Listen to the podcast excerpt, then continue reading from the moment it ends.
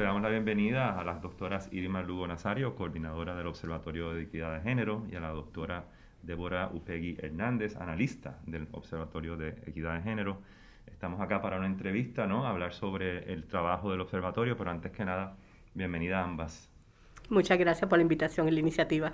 Gracias, un placer estar aquí. Bueno, bueno ustedes dos son un grupo, pertenecen a un grupo de, académicas, activistas, eh, feministas que han estado por muchos años con otro grupo de mujeres y de hombres también trabajando por adelantar ¿no? Eh, la equidad de género en, Puerto Rico.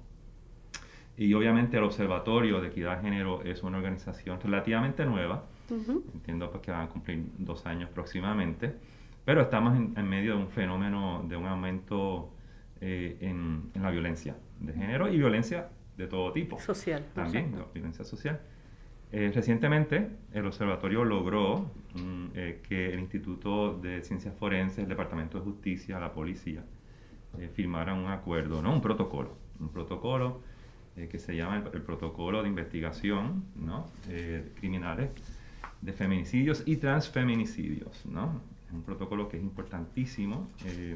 vamos a empezar a hablar un poquito de, por qué eh, eh, doctora Nazario, eh, ¿por qué esto es tan importante, Ludo Nazario? ¿Por qué este protocolo es tan importante? Sí, el protocolo surge, ¿verdad?, como parte de los trabajos que se han realizado bajo los subcomités de trabajo de la orden ejecutiva del comité de pares y precisamente, ¿verdad? Pues se nosotras en el observatorio hemos trabajado desde una mirada internacionalista utilizando de base precisamente el protocolo latinoamericano de muertes violentas de, muertes violentas de mujeres.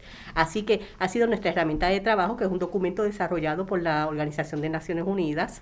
Y nuestro trabajo ha sido precisamente dar toda esa mirada de perspectiva de género en los análisis de muertes y desapariciones de mujeres y niñas. Así que la iniciativa que se da cuando tenemos la oportunidad de reunirnos junto con la policía es precisamente en un mandato de ley que tiene la policía de cumplimiento, desarrollar un protocolo precisamente de investigación. Y nuestros aportes en ese sentido han sido recomendaciones y aportes desde nuestro expertise de la necesidad de que se en el documento fuese un documento que le diese las herramientas a los investigadores, de la policía, pero también de tribunales y otras áreas relacionadas, de reconocer esas otras áreas que están muchas veces relacionadas a los temas de investigación que a veces se dejan fuera. Este protocolo es un documento instrumental, es un documento que les da la, la, base analítica de investigación, de formación, porque también tiene su área de definiciones, tiene instrumentos de cómo se deben realizar las entrevistas a los familiares, a las personas allegadas de las víctimas, se hacen recomendaciones también de cómo tiene que garantizarse que no se contaminen las, las, áreas de prueba, ¿verdad? En caso de que se llegue a, una, a un espacio donde ha ocurrido un asesinato, una situación de violencia. Así que también, ¿verdad? Pues tuvimos la oportunidad de dar esas recomendaciones en torno a todas esas temáticas, a la misma vez que le hicimos mucho énfasis en la importancia de que ese personal que llega, ¿verdad? que trabaja desde el inicio en las áreas de investigación, tenga un conocimiento de perspectiva de género y sobre los temas de violencias de género. Así que, que ¿verdad? Y muchas de esas de recomendaciones fueron asumidas.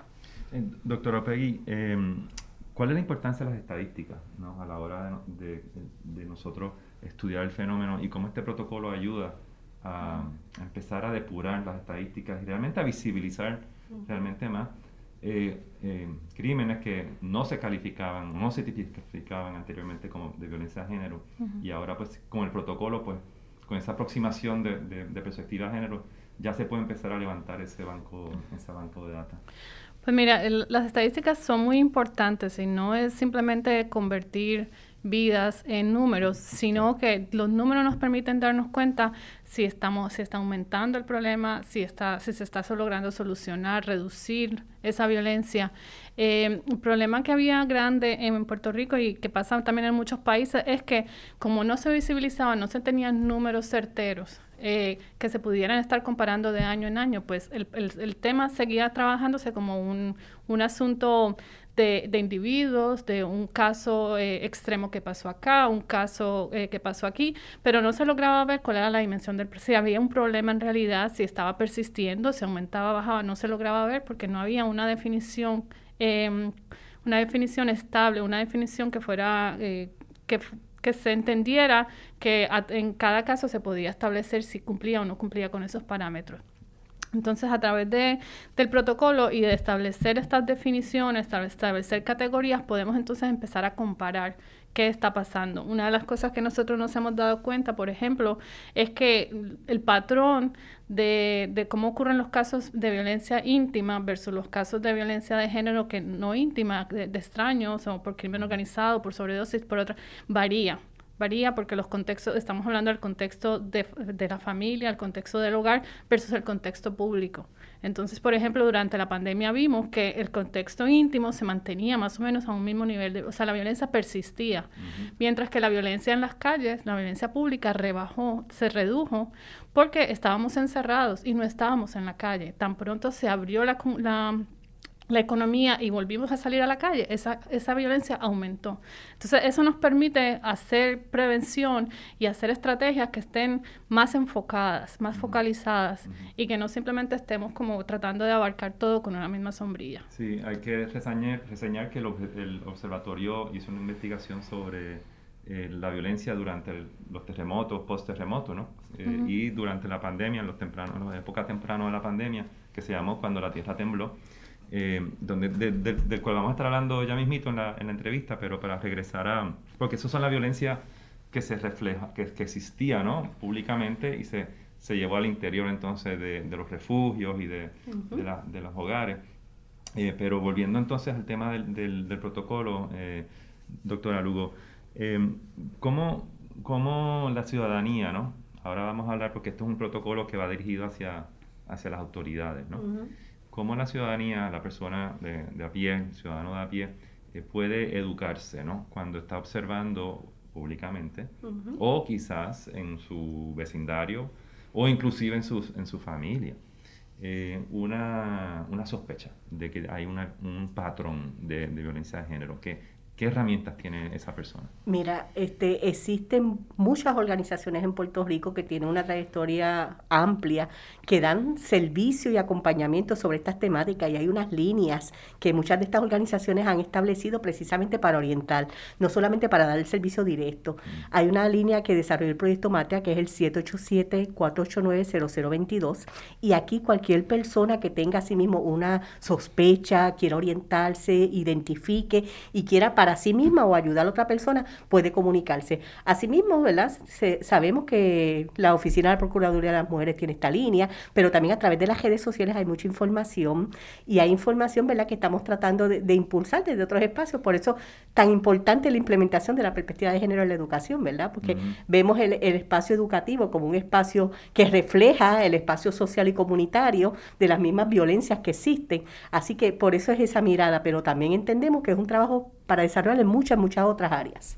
Eh, doctora Opegui, eh, ¿cuán difícil va a ser eh, educar ¿no? a la policía, al Departamento de Justicia, al, al, Instituto de Ciencias Forenses a la hora de implementar este, este protocolo? ¿Cuáles serían los próximos pasos?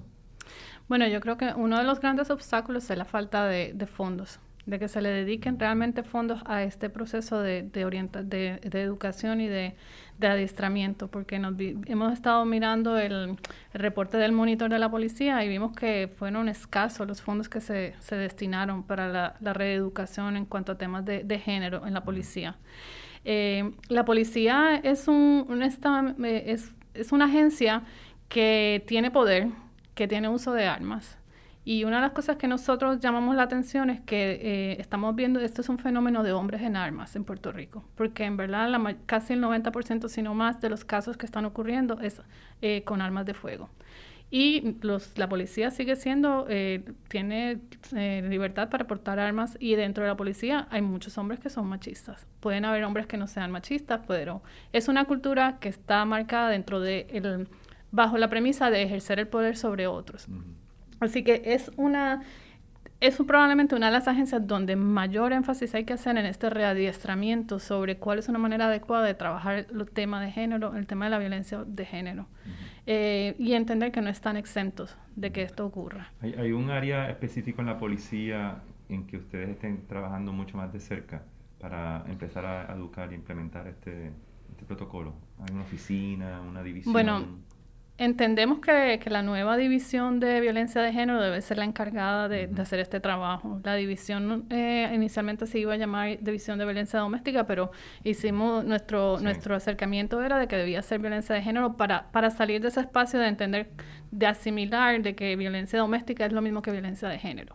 Violencia doméstica es un tipo de violencia de género la violencia sexual, eh, el acoso sexual, estos otros eh, temas que estaban, que, que, son también delitos, que son crímenes, también son parte de esa violencia de género. Entonces, eh, la, la, unidad de violencia de, de, género va a más o menos manejar, esta, va a ser una coordinadora de estas diferentes divisiones dentro de la policía.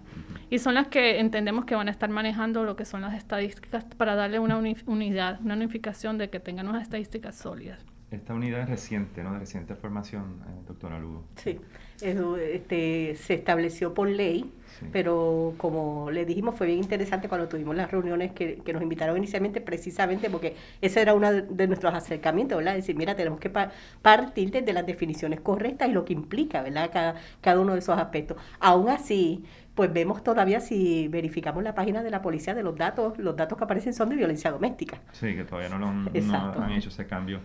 Eh, obviamente. Sí, perdona, una de las cosas que iba a decir es que dentro de la policía también lo que hemos identificado y nos, y nos han dicho mucho es existe una, una gran jerarquía, la jerarquización del poder dentro de la policía y que, como siempre, hay muchas personas que están comprometidas con los cambios, las personas con las que hemos trabajado dentro de la policía están comprometidas y, y entienden cabalmente lo que, lo que se necesita, pero no necesariamente hay esa, ese apoyo en la jerarquía, en la, en la alta jerarquía de la policía, en los altos mandos, que también ocurre en otras oficinas de las agencias gubernamentales, que hay personas comprometidas, pero quienes están armando esas agencias no necesariamente creen en esto y piensan a veces que esto es un tema de moda, que va a pasar de moda y entonces pues no habrá que ponerle tanta atención, pues ahí es donde está el problema y donde lo que va a dificultar esos cambios. Ahí en la policía pues hubo un incidente trágico nuevamente, ¿no? El asesinato de Brenda Pérez Badamonte en manos de su pareja también policía, que eh, ella aparentemente trató de,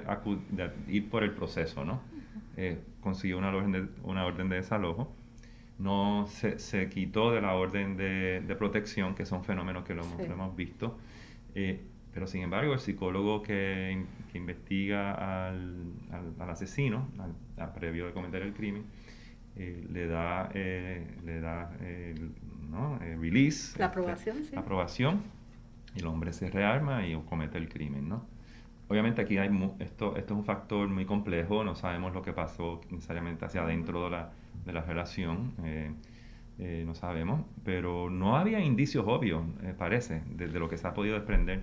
Y algunas veces los, los, los símbolos, ¿no? las señales de la violencia de género pueden ser bien obvias, pero otras veces no. Exacto. Eh, doctora Lugo, que usted entiende qué pasó. Sí, y así mismo lo manifestó la, la, la, víctima, ¿verdad? Brenda Liz Pérez, en una de las entrevistas que vi en la televisión, eh, creo que una de sus hijas que estaba siendo entrevistada, manifestó eso mismo, que su mamá había dicho que, que él no le iba a hacer nada. Así que, que, eso ocurre, pero sabemos en las investigaciones que una de las áreas donde se puede manifestar mayor letalidad es precisamente los procesos de separación de la pareja. Es cuando surge mayor letalidad y es cuando hemos visto ¿verdad? precisamente los casos de asesinato, de intento de asesinato hacia las mujeres sí, en cuanto a eso, por ejemplo, yo creo que algo importante que se hizo el año pasado fue em, entender que una persona que tenía una orden de, protección en su contra, o sea, que no se le debían retirar las armas, o sea, no, no debía, si una persona está con una orden de protección, hay que asegurarse que no tenga acceso a, armas, porque entonces, pues, se les está brindando los medios para, para cometer este un, un acto de violencia que no, no tenga marcha atrás. Así que en este caso eh, entendemos que se le debía haber retirado el arma por mucho más tiempo. O sea, simplemente hay que, hay que darle un proceso de supervisión, un proceso, no, puede ser solamente una instancia de, de, una semana, dos semanas, tiene que haber un periodo de, como decía, de enfriamiento, de darnos cuenta si en verdad él ha asumido y ha, y ha procesado lo que ha ocurrido, porque como dice mi colega, e, esos procesos de separación vemos que muchas veces durante esos procesos, en esos primeros meses, que ocurren en muchos de estos incidentes cuando estamos hablando de, la violencia íntima. Eh, doctora Lugo, eh, ¿ha habido alguna comunicación del observatorio o, del, colectivo ¿no? de organizaciones eh, que, luchan por la equidad de género con la policía con respecto a lo que pasó con el psicólogo y el, informe del, del psicólogo, eso se queda en manos Hay varias reacciones de varias de las organizaciones. Sí. se han hecho, creo que hubo una comunicación de parte de Coordinadora Paz para las Mujeres, porque estuvieron en asamblea precisamente recientemente y fue uno de los puntos que se trajo. Y otro de los puntos importantes fue también el de la perspectiva de género en la educación.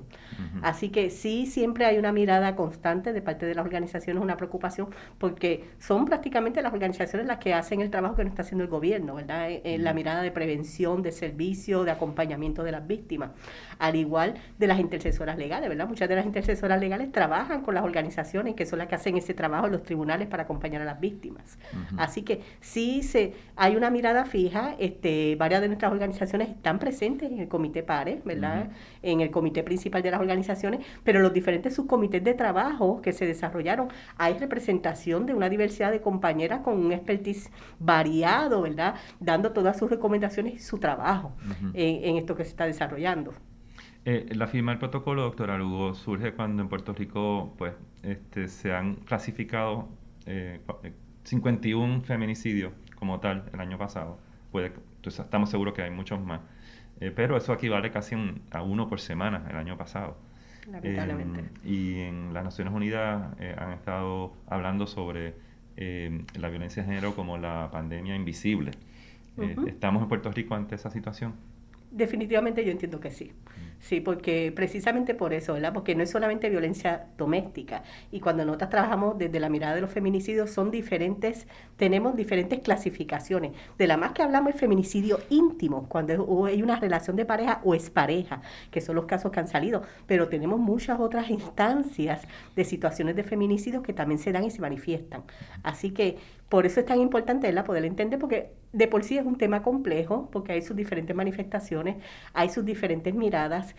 Y como le digo, una, uno de los puntos principales aquí es la investigación, la educación y el servicio directo a la gente. Y, hablando de investigación, eh, doctora Opegui, eh, usted es una de las autoras del informe, ¿no? De cuando la Tierra tembló.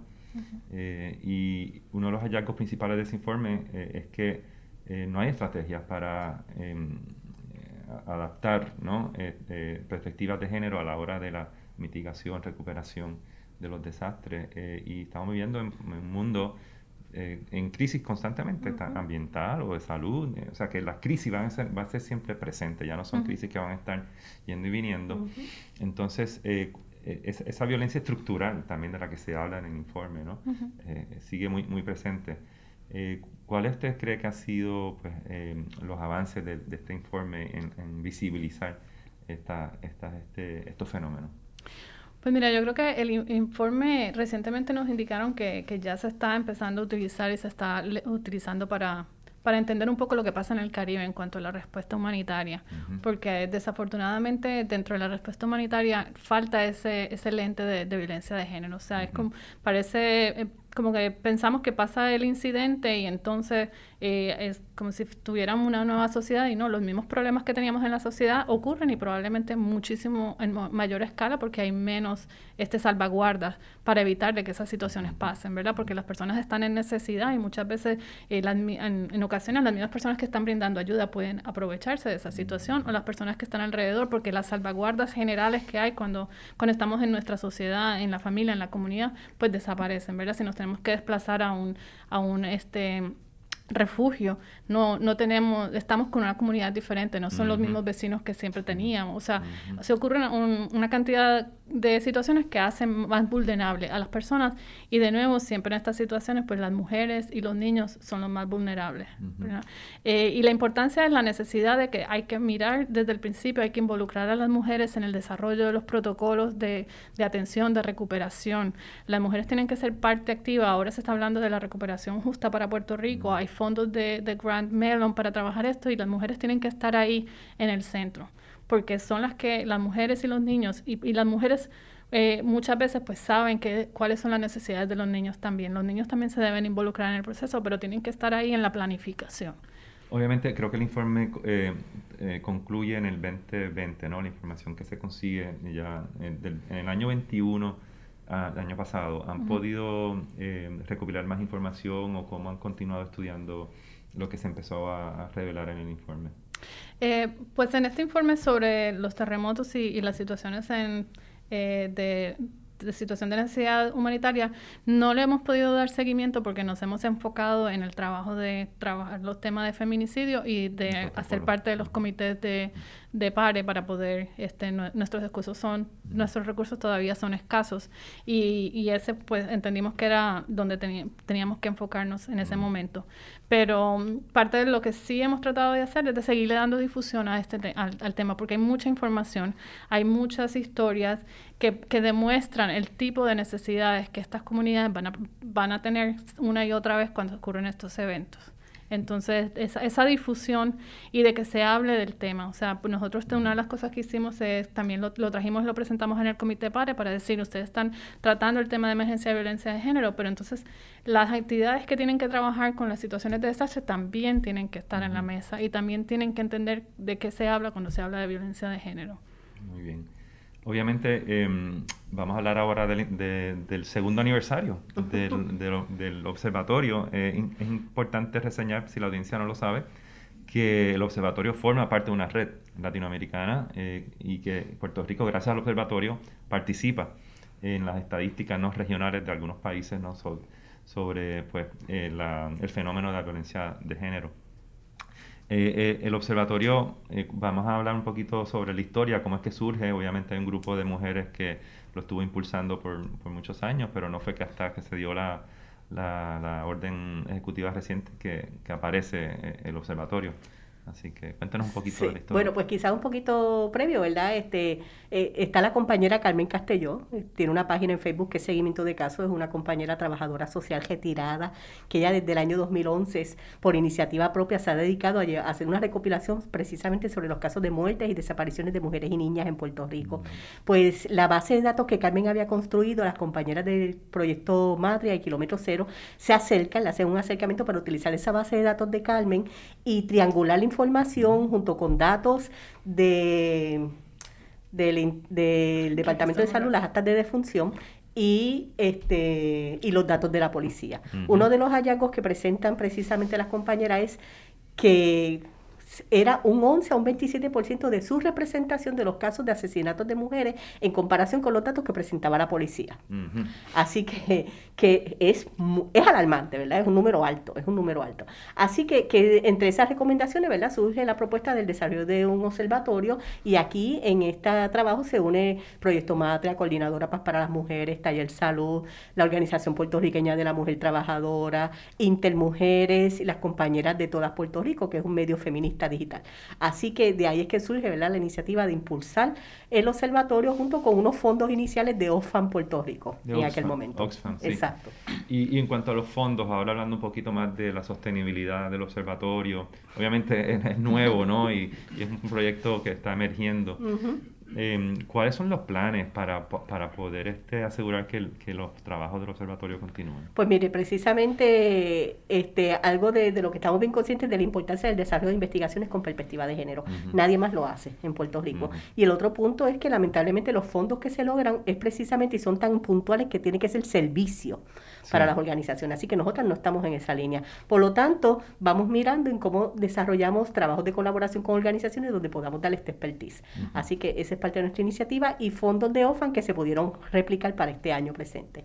Pero sí nuestra mirada es el crecimiento, la sustentabilidad y lograr la, la, fortaleza administrativa del observatorio para que se continúe trabajando. Nosotras tenemos un expertise, así que ¿verdad? nuestra asesoría, nuestro trabajo como asesoras en unos espacios lo, lo hemos, ¿verdad? Este, por ejemplo, el trabajo que hemos, hacemos en PAR, al igual que todas las organizaciones, es un trabajo que nadie está este, este, este trabajo no se paga, es un trabajo de voluntario, pero es un trabajo de compromiso social que tenemos, ¿verdad? Estamos pensando en un Puerto Rico con una mirada de derechos humanos, con una mirada de justicia social para todos y todas.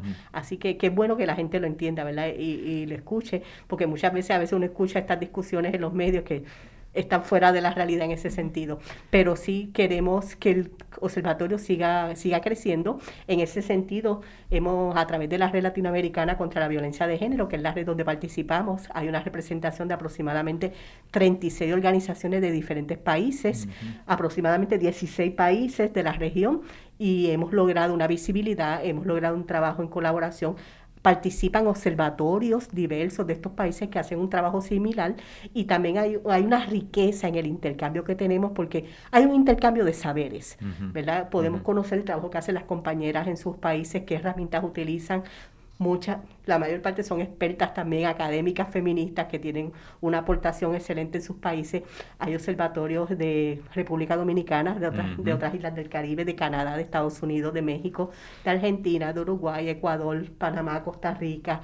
Así que es diverso el trabajo y hay mucho aprendizaje, una gran riqueza, ¿verdad? En ese sentido, pero sí queremos seguir creciendo. Y en eso pues este traigo lo de la red porque tratamos de hacer una iniciativa de someter una propuesta bajo fondos de la ONU, pero es interesante porque Puerto Rico por nuestra condición colonial, no, no caemos para esa solicitud de fondos porque nos consideran bajo Estados Unidos, pero para otros fondos de Estados Unidos nos consideran parte del Caribe, así que vemos esas contradicciones en esta experiencia de trabajo. Eh, sin embargo, yo quería agregar que uno de los grandes logros del observatorio yo creo que ha sido demostrar la importancia de los datos y de que yo creo que el éxito que hemos tenido y la acogida que ha tenido el observatorio por la prensa, por los medios, por, por las agencias, es porque no había nadie más dando datos sobre este tema. Y eso no solamente ocurre en violencia de género, nos dimos cuenta con las muertes de, después de María y de los huracanes, que no había quien produce, porque no hay dentro de, las agencias eh, una, una producción de datos que sea confiable. ¿Verdad? Y sin los datos estamos haciendo política pública a ciegas. Entonces yo creo que es la importancia de, y sobre todo también para la filantropía, darse cuenta que si tú quieres hacer proyectos de intervenciones que estén basadas en evidencia, necesitas a alguien que, produzca esa evidencia. Si no presenta, si no le dedicas fondos a, a poder apoyar esa, esa investigación, esa, esa evidencia, al levantamiento de la evidencia, pues ¿cómo vas a tú a lograr eh, crear estrategias que estén basadas en evidencia? Y también la necesidad de, que ese conocimiento no solamente surja de la academia, sino de que haya entidades que, que puedan levantar datos confiables y se puedan poner al servicio de la política pública. O sea, que podamos pensar en política pública basada en esa evidencia y no simplemente crear conocimiento para guardarlo en una biblioteca, que es lo que ocurre muchas veces con el conocimiento que se genera desde la academia, ¿verdad?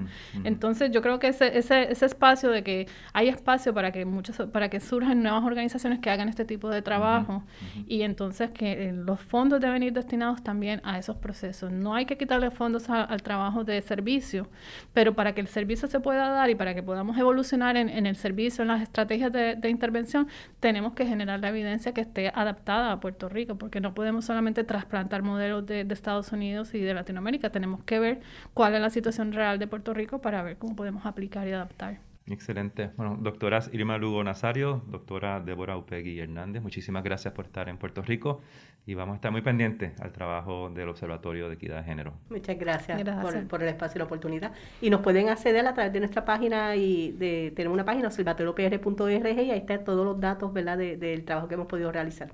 Excelente.